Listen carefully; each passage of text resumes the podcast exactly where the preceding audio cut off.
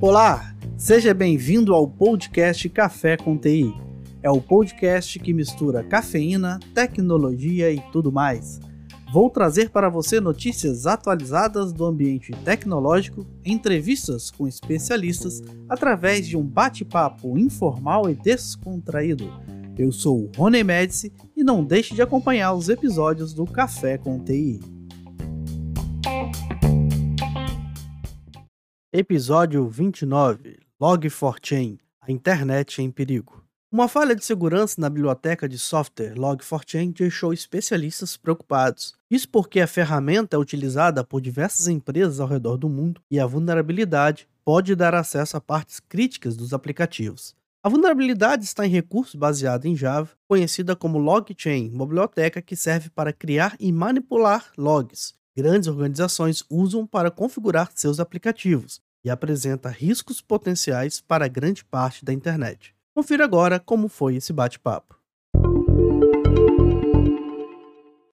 Olá, senhores. Boa noite.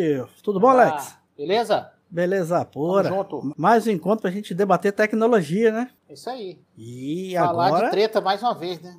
treta e das Correria. braba, né? Correria da galera da semana. É, treta das braba. Hoje vai ser interessante. Boa noite a todos que estão chegando, que nos acompanham aí semanalmente aos nossos encontros. Sejam bem-vindos. Você pode estar acompanhando a nossa live através aqui do canal do YouTube. Você pode também estar nas plataformas no LinkedIn, Twitter e também no Facebook. Faça sua sugestão, sua pergunta, interaja conosco na sua plataforma aí através do chat, ou também, se preferir, pode estar aqui conosco no YouTube, fazendo sua pergunta diretamente no canal youtube.com.br Estaremos aqui disponíveis e estaremos gratos pela sua contribuição. Vamos trocar aí eh, alguns debates, vamos trocar experiências e saber essa treta que está conhecendo aí acontecendo no mundo da tecnologia. Não se esqueça de assinar aí, de seguir o canal, se inscreva, marca o sininho aí, dá um joia no nosso nossa live que assim a gente consegue compartilhar e mostrar para as plataformas quanto é importante essa nossa live, contribuindo um pouquinho mais no nosso debate. E o tema de hoje nós vamos tratar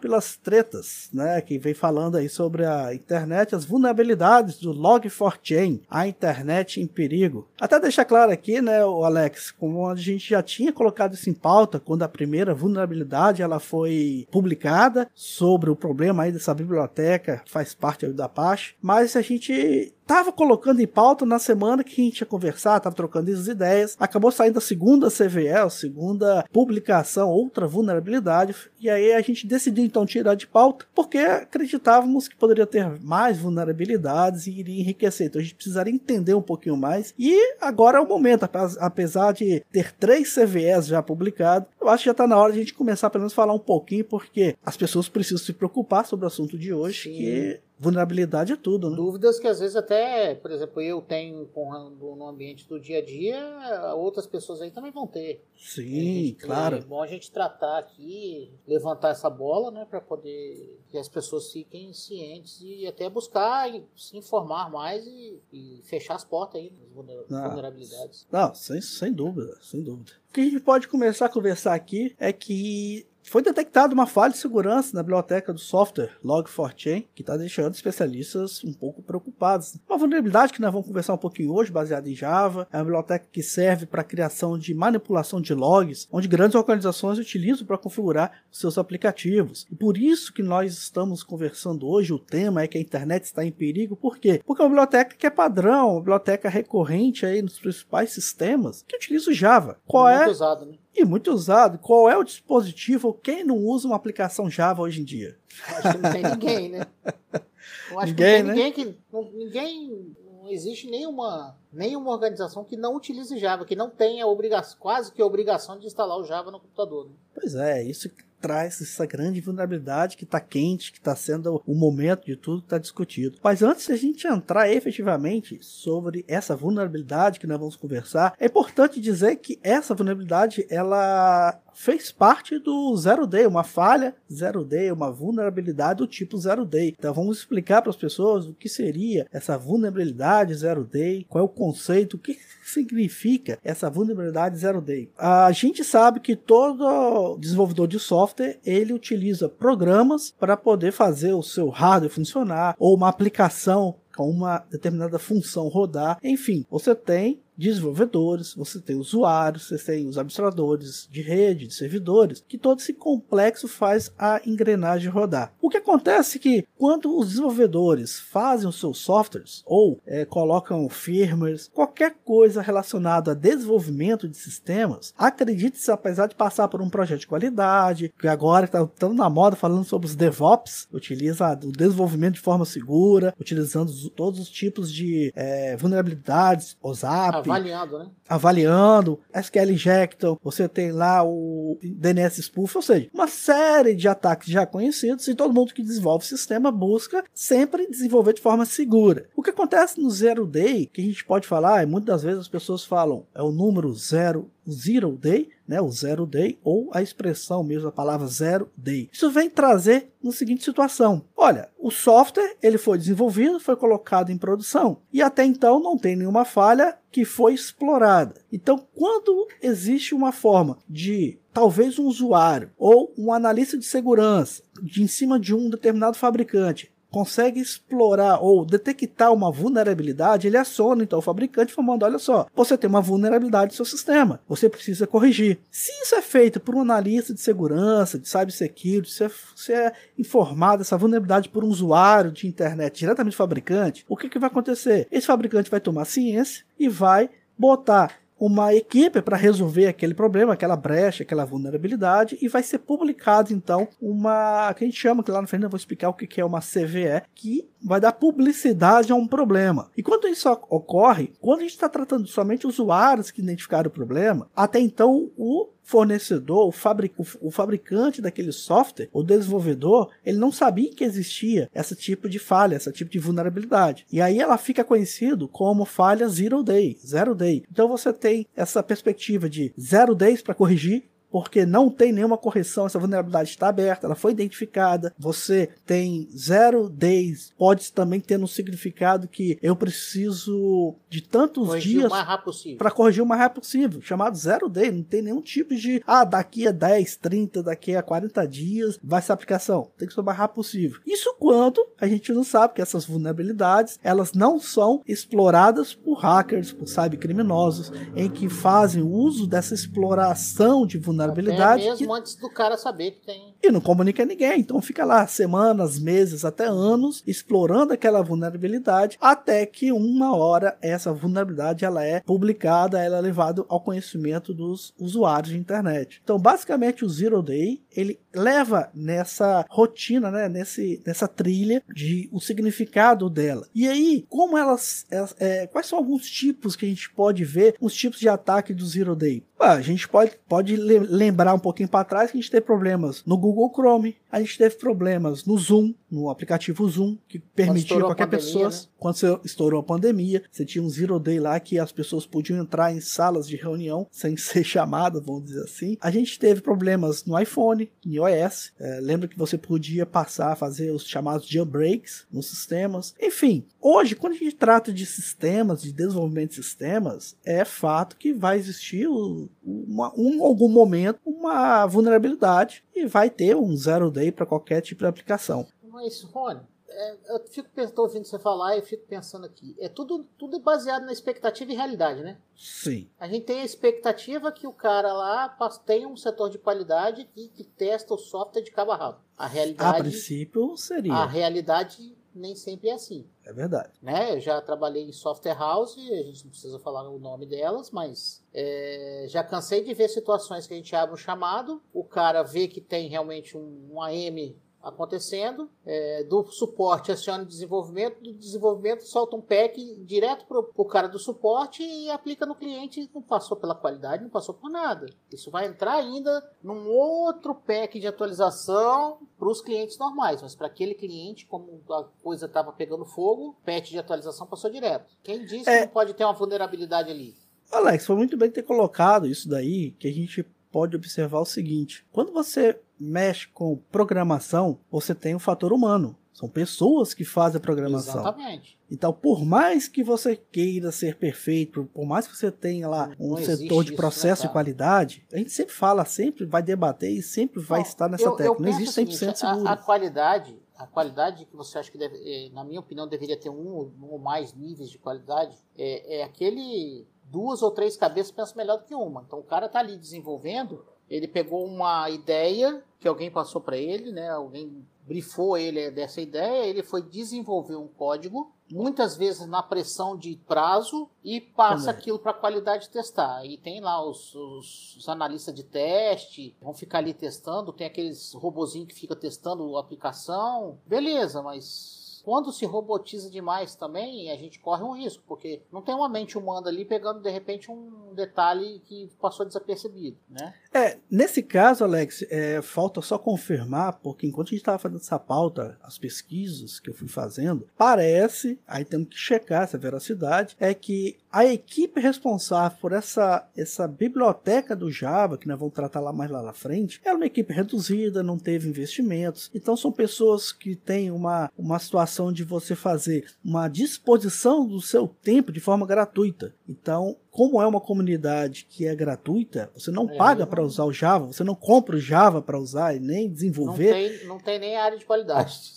Não. Não vai ter. Falou tudo. Essa é a vai ter. questão. Então a gente está falando de contribuição da comunidade. Então não vai ter esse setor que a gente Não. espera quando você fala de um RP de um sistema privado. E aí sim, mesmo assim a gente conhece vários sistemas privados e de alto renome aí que tem falhas, bugs, todo Nossa. mês tem update para fazer. É, não quer dizer que são falhas, vulnerabilidades tão específicas Sim, e complexas sim, como sim. essa que a São- gente está tratando hoje. São falhas, são falhas de sistema que acontece e que, que é aquele negócio, é mais uma vez expectativa e realidade. O cara que está lá desenvolvendo, ele não está no dia a dia. Então tem coisas às vezes que o usuário faz que o cara lá que está desenvolvendo nem imagina que ele vai fazer. Então acaba descobrindo uma situação no sistema. Não necessariamente, como você falou, é uma vulnerabilidade, mas requer uma atualização. É, nesse caso que a gente está debatendo aqui, é uma falha grave. É. Nós vamos discutir isso, uma falha grave. Mas a gente tem como, e aí a gente voltando um pouquinho no conceito do- da falha do Zero Day, é, qual é uma forma de a gente corrigir ou se prevenir contra esses tipos de falha. Primeiro que é uma falha que ninguém sabia até então, nem o próprio fabricante do software sabia a existência dessa falha. Ponto. Com isso, então qualquer pessoa que tivesse um conhecimento a mais e chegasse nessa exploração e, e houvesse essa descoberta como realmente aconteceu, ele vai explorar e vai depender da pessoa que vai conseguir desvendar essa vulnerabilidade e trazer ao conhecimento para todos. Então há uma forma de todos se prevenir. Não quer dizer que não vai conseguir, mas vai mitigar os problemas. Que a gente sempre fala, essas vulnerabilidades a gente tem como fazer a mitigação delas. Como é que eu consigo evi não evitar, mas pelo menos diminuir ou se proteger contra ataques do tipo zero day? Né? Porque uma vez o zero day ele existindo e foi publicado para todo comunicado na internet, qual é a parte lógica da situação? Os criminosos vão tentar explorar esse tipo de vulnerabilidade que nem ainda tem solução vacina para aquele caso. Por isso é chamado zero day. Nem o próprio fabricante sabia que tinha problema. Então ele vai começar a, na- dentro da sua equipe, desenvolver uma vacina, vai desenvolver uma correção para aquela falha. Enquanto isso, está aberto para o mundo daquela falha. E aí as pessoas exploram. Quanto a isso, você pode ter dois caminhos. Se realmente não tem o que fazer e tem que esperar a uma- um patch, uma atualização de firmware ou esperar uma solução vindo do fabricante, é sentar e esperar que não vá acontecer nada com você, ou pior das Rezar hipóteses, quando é acontecer. né?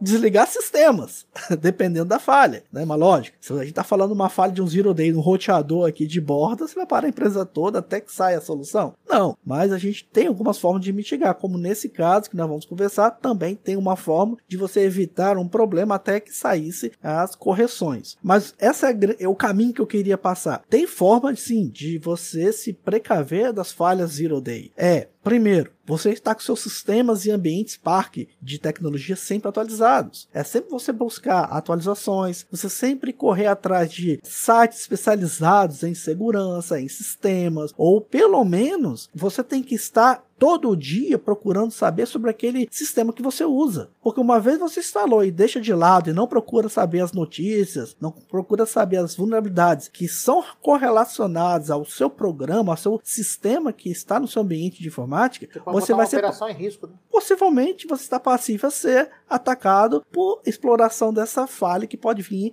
acontecer. Então, uma dica que a gente faz é procurem, estudem e vão fazer uma pesquisa pelo menos no CVE. O CVE é uma lista em que você traz todas as vulnerabilidades conhecidas. O CVE nada mais é que aquele Common Vulnerability and Exposure, ou seja, as vulneráveis comuns que elas estão publicadas lá, que estão para todos saberem o que, que é. Se você entrar lá no site cve.mitre.org, lá é o site que é, tem todo um relacionamento tem toda uma informação de todas as CVS que são publicadas. Então, todas as falhas que são detectadas, elas são colocadas em umas grandes empresas que fazem parte dessa comunidade, dessa publicação do CVE, grandes empresas, eles debatem, eles vão fazer a tratativa e vão votar. Opa, essa falha realmente ela é, ela é importante, ela é real, ela acontece. Há uma votação, então os fabricantes, principais fabricantes, grandes players, eles vão identificar essa vulnerabilidade que está sendo levantada, falando, ok, realmente isso é uma falha, isso é uma vulnerabilidade, e como é que se resolve? E aí nessa CVE há um registro que você coloca lá o ano, você coloca a numeração da CVE e fala todo um, um tipo um prontuário médico. Você faz todo um histórico de quais são os sintomas, quais são os problemas e o que eu tenho que fazer para chegar numa solução. Seja atualizar Existe uma, uma versão. obrigatoriedade nisso aí para quem participa Olha, dessa comunidade? A CVE nada mais é do seguinte: é uma biblioteca de vulnerabilidades conhecidas. Você é um bom gestor ou você é um consultor de cibersegurança e você faz consultoria e é especializado em segurança, o mínimo que eu posso sugerir é que leia o CVS todos os dias em busca de vulnerabilidades. Por quê? Principalmente nos sistemas que você dá consultoria ou como você gestor, você atua dentro do seu ambiente parque tecnológico. Porque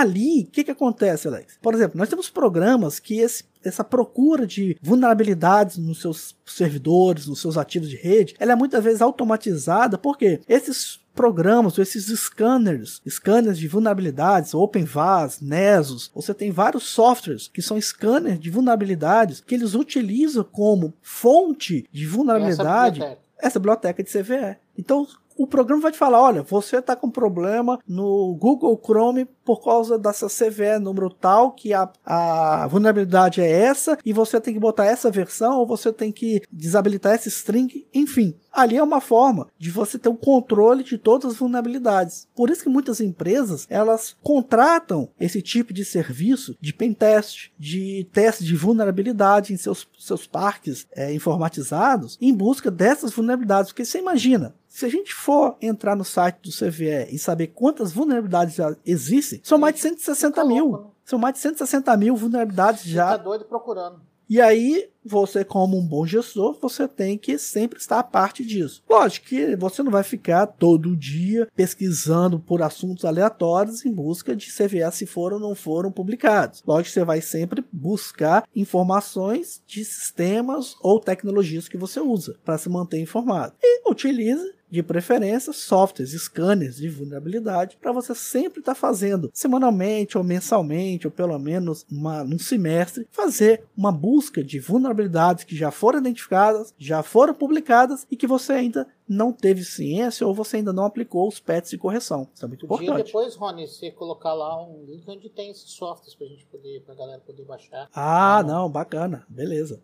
Sem nenhum problema. Vamos falar exatamente agora sobre o problema que é justamente o que a gente veio tratar, né? O Log4Chain. Vamos falar sobre essa vulnerabilidade, o que, que seria exatamente isso, o que ocorre no dia a dia. Pessoal, como a gente falou sobre o CVS, então a gente tem exatamente esse Log4Chain, que é o Log4j, muito conhecido, as, as pessoas também chamam de Log, Log Shell, que é basicamente você tem uma vulnerabilidade. Primeiro a gente tem que entender o que, que é essa, essa, esse Log4Chain. É uma biblioteca que faz parte do pacote do Java em que é uma biblioteca de log de registros. Então, os principais players do mercado, quase todos, como você tem lá, os fabricantes, todo equipamento, todo dispositivo que executa uma função em Java ou uma aplicação rodando Java, ele por padrão vai ter essa biblioteca de log ativada. E até hoje, como a gente está falando uma falha zero day do Log4j, possivelmente esses aplicativos vão estar vulneráveis. Principalmente, Alex, se forem aplicativos que estão rodando hoje Java, do GRE, JRE versão 6, versão Sim, 7. A gente, um negócio que a gente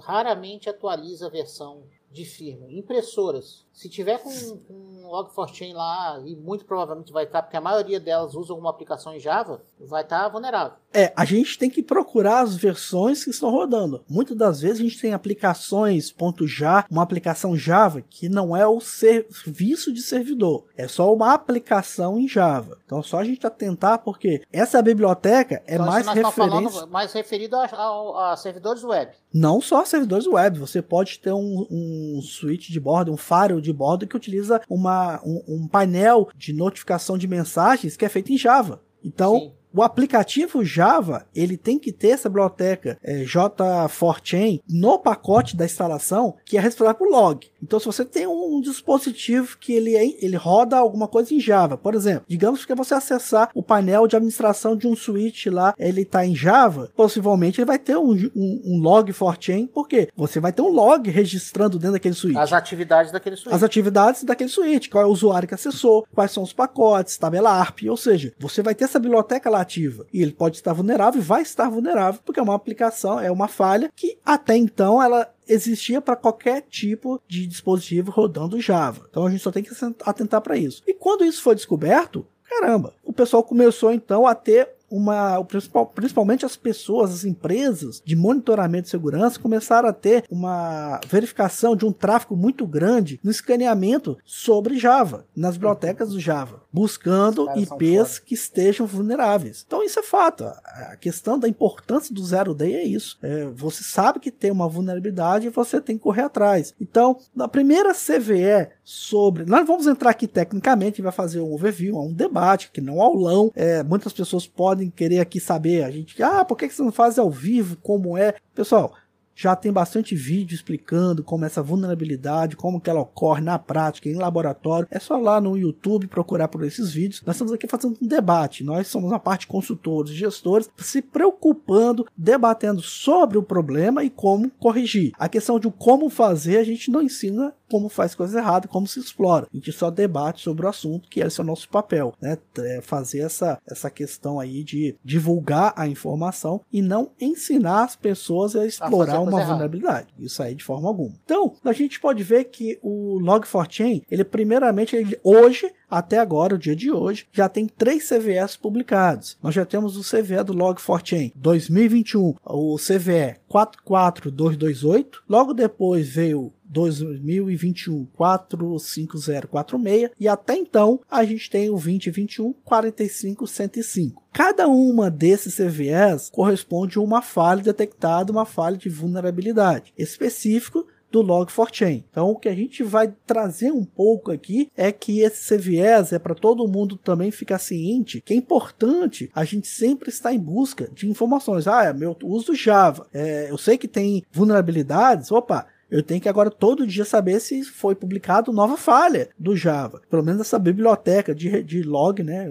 o Log4j, porque até então não se tinha conhecimento dessa falha. A gente, uma vez estando com a falha, ela publicada, as pessoas tendem agora a tentar invadir e explorar massivamente esse tipo de ataque. Então, se a gente for olhar o primeiro, vamos tratar do primeiro CVE. Para facilitar um pouco, Alex, a gente vai trazer um pouquinho aqui sobre o CVE 4428. Então, a gente vai trazer um pouquinho só de informação aqui. No CVE 2021 44228, ele trouxe uma vulnerabilidade em que você tinha, principalmente nas versões onde você tinha lá o 2.12.1, 2.13, você tem que fazer uma atualização para o 2.15 dessa biblioteca que nada mais que ataque, que era uma, uma execução de um controle, de, de uma execução remota não autorizada, utilizando uns ataques, utilizando como LDAP e qualquer outros finais aí de JNDI. Você, como a gente fala que é uma biblioteca de mensageria de logs, você podia passar uma execução de um, de um parâmetro nesse código que você podia ler em alguns servidores LDAP e poder fazer uma substituição de mensagens quando ele faz lá o lookup e se por padrão essa biblioteca estava enable. Então, desse caso, teve uma publicação dessa falha. Essa falha a gente vai observar nela que ela é uma, vulnerável, uma vulnerabilidade de autopontuação. Aqui no CVE a gente vai encontrar depois onde está essa. Isso aqui, ó. Então, veja bem, o CVE ele tem uma criticidade de score de 10 de 10. Então veja como essa falha ela é bastante é importante. Top, né? É o top. Então, ela é uma vulnerabilidade 10 por 10. É uma vulnerabilidade, assim, muito importante, é, é, é alta. Então, efetivamente, essa falha estava vinculada a uma conexão. É, é, do tipo assim, atualiza logo aí, senão vai dar ruim. Sim, sim, pois é. Então, isso é uma informação que o CVL veio para isso. E aí você tem todo dentro do CVL, você tem todos os tipos. Você pode ver que produtos da, da Cisco, da Siemens, uh, Sonic Wall, uh, Intel, Oracle, Debian. Ou seja, Fedora. Então você tem que os principais players é que já traz nos seus próprios controles de vulnerabilidades relacionando esse essa falha, esse CVE. E é muito importante a gente ficar ligado nesse tipo de CVE. Então, quando a gente trata de informações de CVE, a gente está trazendo o seguinte: olha, essa foi a primeira falha encontrada que dava para você fazer um acesso, explorar um acesso de execução remota e criticidade 10 de 10 a nota. Então, o código você seria vê que um na, código... na 2.15 ele desabilitou a funcionalidade, na 2.16 ele removeu, né? É, vamos lá. Primeira CVE, que é essa que a gente tratou agora. É, você poderia utilizar como um parâmetro. Essa biblioteca ele aceitava uma interpretação de um método POST, que é um cabeçalho, um header de um protocolo HTTP. Então, bastava você pegar o servidor que tem essa vulnerabilidade, passar como parâmetro um tipo de caracteres, que a gente não vai falar aqui como se faz, que você fazia um encoder, e aí desse encoder do comando que você queria, botava no parâmetro, e aí o servidor, como ele é um gerador de log, e essa falha estava vulnerável, ela interpretava esse parâmetro que você passava. Então, ao invés de só fazer um put, só fazer uma gravação interna no gerador de log, não, ele inter interpretava o objeto e aí executava uma, um código remoto sem precisar da interação do servidor, de algum administrador daquela máquina. Com isso, você ganhava o acesso a shell, você aumentava ah, os privilégios, você poderia ter acesso a root. Então, como é funcionava isso? Você botava como parâmetro um outro site externo que tinha uma aplicação .jar, que era uma biblioteca Java que você criava um programa em Java para poder fazer um download, por exemplo, de um ransomware e botasse dentro e gravasse esse ransomware e executasse dentro do servidor vulnerável. Então, ora, se a aplicação, o, o Log4j, ele estava com essa falha que executava código remoto, ora, eu botava para aquele servidor então fazer o download do meu ransomware e executasse o ransomware dentro do ambiente daquele servidor. E assim conseguia criptografar toda a rede, todos os ativos de rede dentro daquele servidor. Então, o 2.15 dessa primeira CVE publicada foi feito isso. Olha, vamos desabilitar por padrão a execução essa funcionalidade, a execução do parâmetro. Beleza. Só que com o tempo, nós observamos, como nós falamos aqui, que a gente teve. Aí eles perceberam o seguinte: o segundo CVE foi publicado, que é o 2021 450 46. Nem toda a resolução, a solução dada no primeiro CVE, o 44228, ela foi resolvida teve que então se, é, resolver uma segunda falha, ou seja, teve que fazer uma, um complemento de resolução do CVE 4428, que era justamente onde que estava ocasionando, naquelas configurações não padrão. Então, se a gente observar no CVE, no próximo CVE, que é o 4546, ele vai justamente falar o seguinte: no 4545046 é, foi encontrado para resolver algumas coisas na parte na versão 2.5 que estava incompleto. Eu precisava ainda acertar algumas configurações que não eram padrões lá quando você instala a biblioteca. Então, essas informações foram necessárias complementar com essa CVE em que você poderia ter um controle no, no JNDI, que era o lookup. E aí você também poderia fazer umas diversas é, execuções também com execução de código remoto e aí também trazer vários problemas. Ou seja, não é que foi tampar o, o sol, sol com a peneira. Mas, como você tinha uma falha que nunca foi detectada, nunca foi, nunca foi descoberta, e naquela trâmite de você resolver, não tinha ainda resolvido tudo e ficou algo para trás para ser resolvido. Então, houve a necessidade dessa publicação complemento do 4540, que ele tinha uma vulnerabilidade um pouquinho menor do que 10 de 10. Então, essa vulnerabilidade ainda assim era muito alta, a sua criticidade era de 9.0. Mas, Rony, então, volta lá naquela 44228, por favor. 44228. Isso. Aí lá embaixo, ele já fala na From versão 2.16. Ele já está complementando também alguma coisa na 2.16. Não sei se ele relançou depois na, na 45046. É porque acontece, quando você tem as classificações do CVE, eles têm uma não uma interdependência, mas você tem um controle de versões. Então, quando você fala que na CVE 4428 era para todos fazer uma atualização do 2.15, você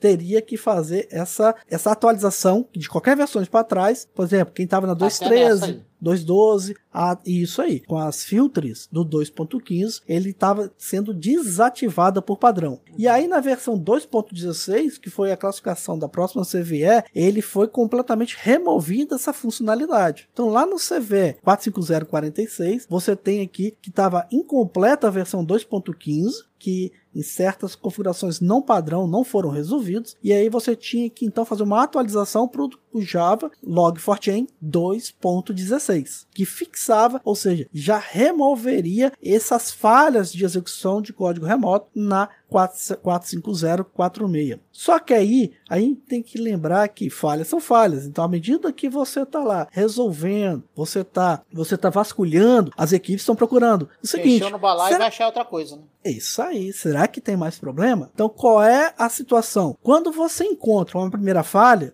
você dá uma solução. Detecta que aquela solução não foi das melhores, ficou alguma coisa para trás, para resolver a execução de código remoto. Então eu vou lá e refaço uma outra CVE complementando o seguinte: não basta eu desativar por padrão, que ele fique enable por padrão na instalação. Isso a gente está falando, é, o pessoal, lembrando que para ser um pouquinho mais claro, se você tem um champ, se você instala um Apache, um NGX, um Tomcast, aplicativos que rodam Java, servidores web principalmente, que você tem por natureza essa biblioteca Log4chain, ela vai estar habilitada por padrão essa falha. Então, na primeira CVE, você, eles pediram para atualizar para 2.15, que desativava por padrão. 2.16 removia por padrão. Então já não estava mais disable. Era removido aquele recurso, daquela falha. E aí a gente, como nós tratamos aqui, tem mais uma CVE. CVE do Logchain, Log4chain, que é a 45105. Essa daqui, ela basicamente vai tratar sobre o DDoS. O DDoS, nesse caso, a gente está tratando de uma vulnerabilidade que ele vai trazer numa execução remota, em que você vai fazer pesquisas de execução por questões por resolução de objeto. Então a gente vai trazer aqui para vocês essa 45105 que foi uma CVE relacionada, um controle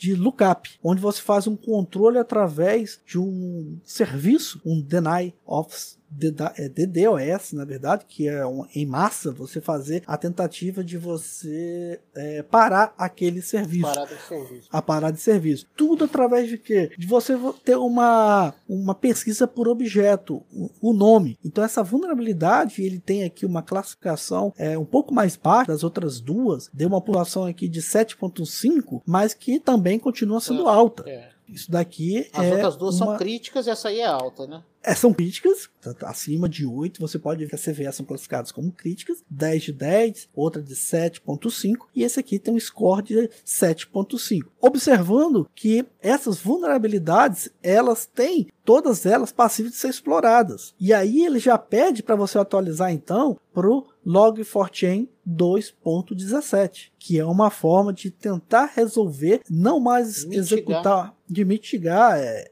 até em cima dessas falhas que foram descobertas. Logicamente que a gente tem que lembrar que essas falhas a gente está trazendo o que até agora foi descoberto, né, Alex? É. Nós temos três CVS publicados. Pode ser que tenha mais alguma coisa por aí, né? Sim, sem sombra de dúvida. O que a gente está tratando, conversando é isso. Aí, aí eu te volto lá atrás naquela que, que a gente estava conversando, da qualidade, aí a gente entendi que é uma área de comunidade que de repente não tem, mas pô, brechas para ataque de DOS é uma coisa muito antiga. É, mas então, aí a gente tem que ponderar também. DDoS, na sua natureza, é você fazer um DDoS em cima de um IP específico. Não é fazer um DDoS em cima de uma falha de vulnerabilidade. O que, é um DDoS para as pessoas que não têm essa noção? Por exemplo, quando você vai acessar um site, você faz o handshake do HTTP ou HTTPS para você se conectar ao site. O protocolo TCP é assim, né? Você conecta, vê se ele está no ar, responde, vai e volta até você efetivamente conseguir a, receber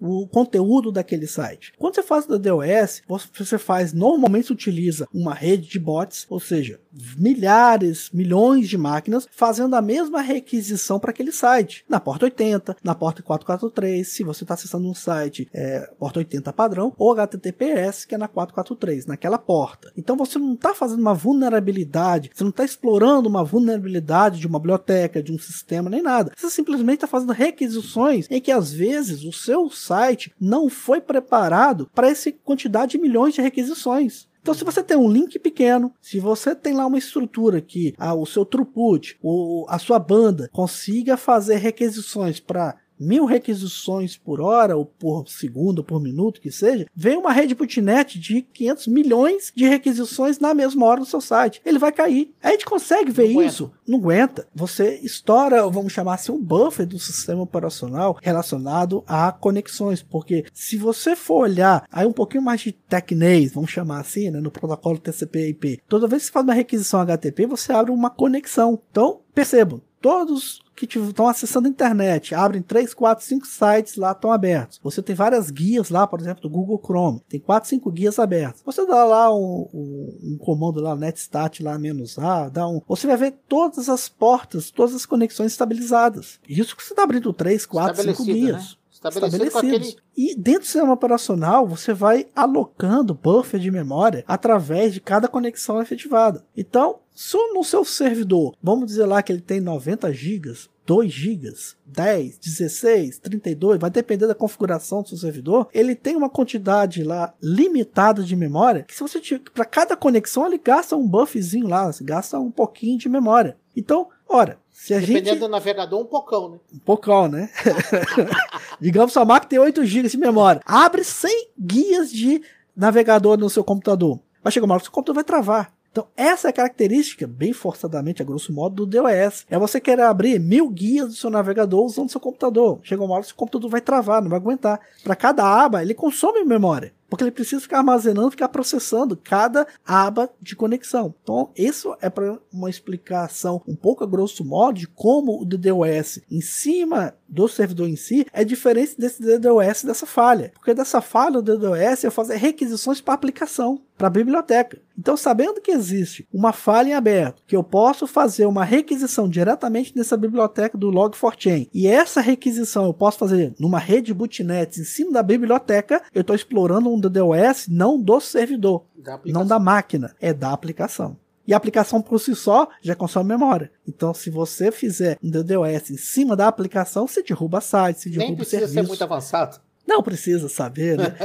então, essa que é a grande... É, o grande, o grande lance é o seguinte, até já passar para as pessoas, que é importante é conhecer, procurar saber, tá aí, né? Estão aí o CVS do Log4chain, o CVE 2000, todos eles 2021. O 44228 foi o primeiro, depois teve uma evolução, teve o CVE publicado 45046 e o último até então que a gente está conversando é o 45105. Quer dizer que acabou por aí? Não, pessoal. Não. Como é uma falha recente, como é uma falha que teve seu zero deu a partir do final de novembro, nós estamos praticamente aí, chegando no final de dezembro, já teve três CVS para essa biblioteca de logs do Log4chain. Quer dizer que pode ter outras vulnerabilidades, outras falhas zero day, pode existir. A questão é, nós temos que ficar aí ligados, temos que estar sempre procurando novas publicações do CVE referentes ao Log4chain para poder sempre estar atualizando. Então, primeiro passo, ocorrer essa falha, procura nos seus servidores, nas suas, aplicações, qual é a versão da biblioteca Log4j que você está e coloque sempre a última. É só entrar no site da, do projeto do Apache, que vai ter a biblioteca lá do Log4j, para você fazer a devida atualização e ficar em dia e evitar, porque a gente sabe que se hoje você faz DDoS para poder você quer injetar pacotes até derrubar um serviço, você tem que mitigar. mitigar. Então, mitigar você tem que se atualizar e estar tá sempre na frente daqueles que estão explorando. É, justamente, é, é difícil da gente se proteger de DDoS? É, mas quando a gente fala do próprio servidor IP, se a gente está tendo um DDoS em aplicação, é fácil, desde que aquele recurso esteja desativado. Então, se eles estão explorando um recurso de DDoS que passa como parâmetro ou faz resolução do nome do objeto, a resolução do objeto por nome, se você desabilitar esse parâmetro e desativar, se você pegar esse log forchain, eu não quero gerar log até que você resolva por completo, eu não quero ter log das minha, dos meus painéis de segurança, de controle dos meus ativos de rede. Desative essa biblioteca, você não vai ter log, também você não vai estar vulnerável. Então, teoricamente, o DDoS de aplicação vai estar resolvido. De servidor, não. Né? Então, vai depender muito do seu faro de borda, dos seus é, switches, switch core. Vai depender muito da. É, que não tem jeito, DDoS é externo, são várias requisições, você não consegue realmente combater. Mas de aplicação você consegue se você atualizar a versão que já sabe que está com falha, né? Então, a gente sempre deixa esse recado. Se tem que ir em busca sempre de estar atualizando. Sai uma falha, uma falha está sendo discutida direto. A gente está tratando desse assunto hoje. Já tem, percebo, já tem três CVS publicados de falhas. Vão existir mais, com certeza. Então, depois que a gente terminar esse nosso debate, pode surgir outros CVS. E a gente até. Nós vamos deixar, né, Alex? Não no podcast, que a gente está fazendo a gravação do podcast, mas no podcast é para as pessoas se interagirem um pouco sobre o que é o Log4Chain, a relação dele com Java, o que as pessoas têm que se preocupar. Agora, na live que vai ficar gravado esse vídeo lá no YouTube, no canal do YouTube, nós vamos manter pelo menos o que a gente conseguir, quais são as CVEs que estão publicadas da dessa falha encontrada dentro do Log4chain, porque é, a gente sabe dessa preocupação de estar tá sempre passando informações atualizadas. O problema é que quando a gente vai para um debate, que a gente esperava comentar somente a primeira CVE que até então estava publicada, ora, a gente teve que suspender a pauta a partir do segundo CVE em menos de uma semana. Então fica uma coisa complicada também gente querer ficar deixando aqui na descrição do nosso vídeo todos os CVEs relacionados a essa falha. Então o melhor mesmo é a gente vai deixar, logicamente, a descrição do site do CVE, onde você é, encontra. encontra todos esses tipos, que é lá no cve.mitre Eles estão até mudando de domínio, tá? Se você for observar dentro do cvemitre.org, eles já estão indo para o cve.org. Mas é, o que está algum, alguns tipos de plataformas news, alguns outros tipos já, já foram migrados para esse novo site cve.org. Mas sugiro vocês ainda acompanharem muita coisa que ainda está lá no cve.mitre.org para tratar sobre esse assunto. Ah, mas eu não sei mexer com o CVE, não sei mexer. Como que eu faço isso para poder encontrar tipos de problemas. Olha, pessoal, é muito simples. Vocês para poder encontrar, ah, eu quero relacionado lá sobre o logchain. Como é que eu faço isso? Eu entrei lá no cve.mid.org e não estou achando o relacionamento lá no que vocês estão tratando, o log4chain. Ok, então nós vamos fazer um passo a passo rapidamente aqui. Você vai entrar dentro do site do CVE www.mitre.org e lá dentro você vai procurar lá no CVE List. Você vai fazer uma pesquisa. Aqui dentro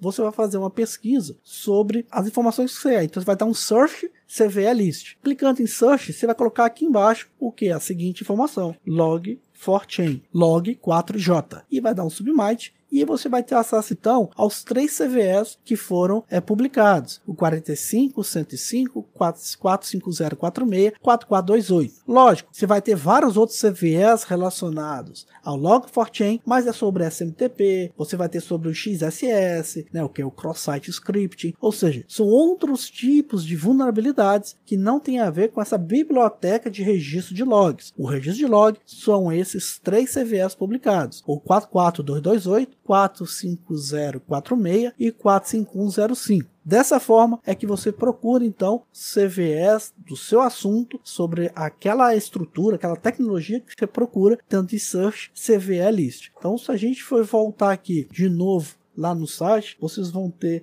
a informação que o site está indo para um outro endereço, cve.org. Tanto que o CVE News já foi movido para o novo endereço, lá no cve.org. O CVE Podcast também, o blog também, ou seja, aos poucos, esse site cvemetre.org está indo para o novo site que é o cve.org org. Então, pessoal, isso, esse é o assunto que nós trouxemos para vocês. E ah, mas eu, a gente até lembrar uma coisa, né, Alex? É, ah, mas eu tenho o JRE, o Java, a plataforma Java, não é versão 8, é versão 6, versão 7. Pois é, pessoal, é, nós temos que lembrar que nesse CVS, para você poder ter a atualização perfeita e não estar mais vulnerável a essa falha do Log4chain, você tem que utilizar essa versão superior aí do 6 e do 7, pelo menos no Java 8. 8. E, ah, não tem como mudar agora, que a gente sabe que na programação do site, do seu aplicativo, do seu dispositivo, é impossível mudar a plataforma Java agora para a versão 8. Eu estou na 6, eu estou na 7. Então, uma das opções plausíveis, até que você consiga mudar para a plataforma Java 8, JRE, é você então fazer o seguinte: na variável log4j é log4j underline format underline msg underline no underline, underline lookups você tem que botar como true. Então, ou seja, você nos formatos de mensagens para não aceitar fazer lookup lá na, nos formatos da mensageria dentro da biblioteca do Log4chain. Tem que ser igual a true. Ele não vai fazer lookup de todos os objetos que forem executados naquele momento. Então, você não fazendo lookup, você não vai fazer interpretação daquela variável, então você Isso aí já vai é estar... que, lembrando que é para aquela pessoa que não pode atualizar o Java nesse momento. Isso, que não pode atualizar Java para esse momento. Você também tem essa situação, então, de definir essa variável, trazer como true, que é o format message no lookups. Você tem que botar igual Tem uma outra.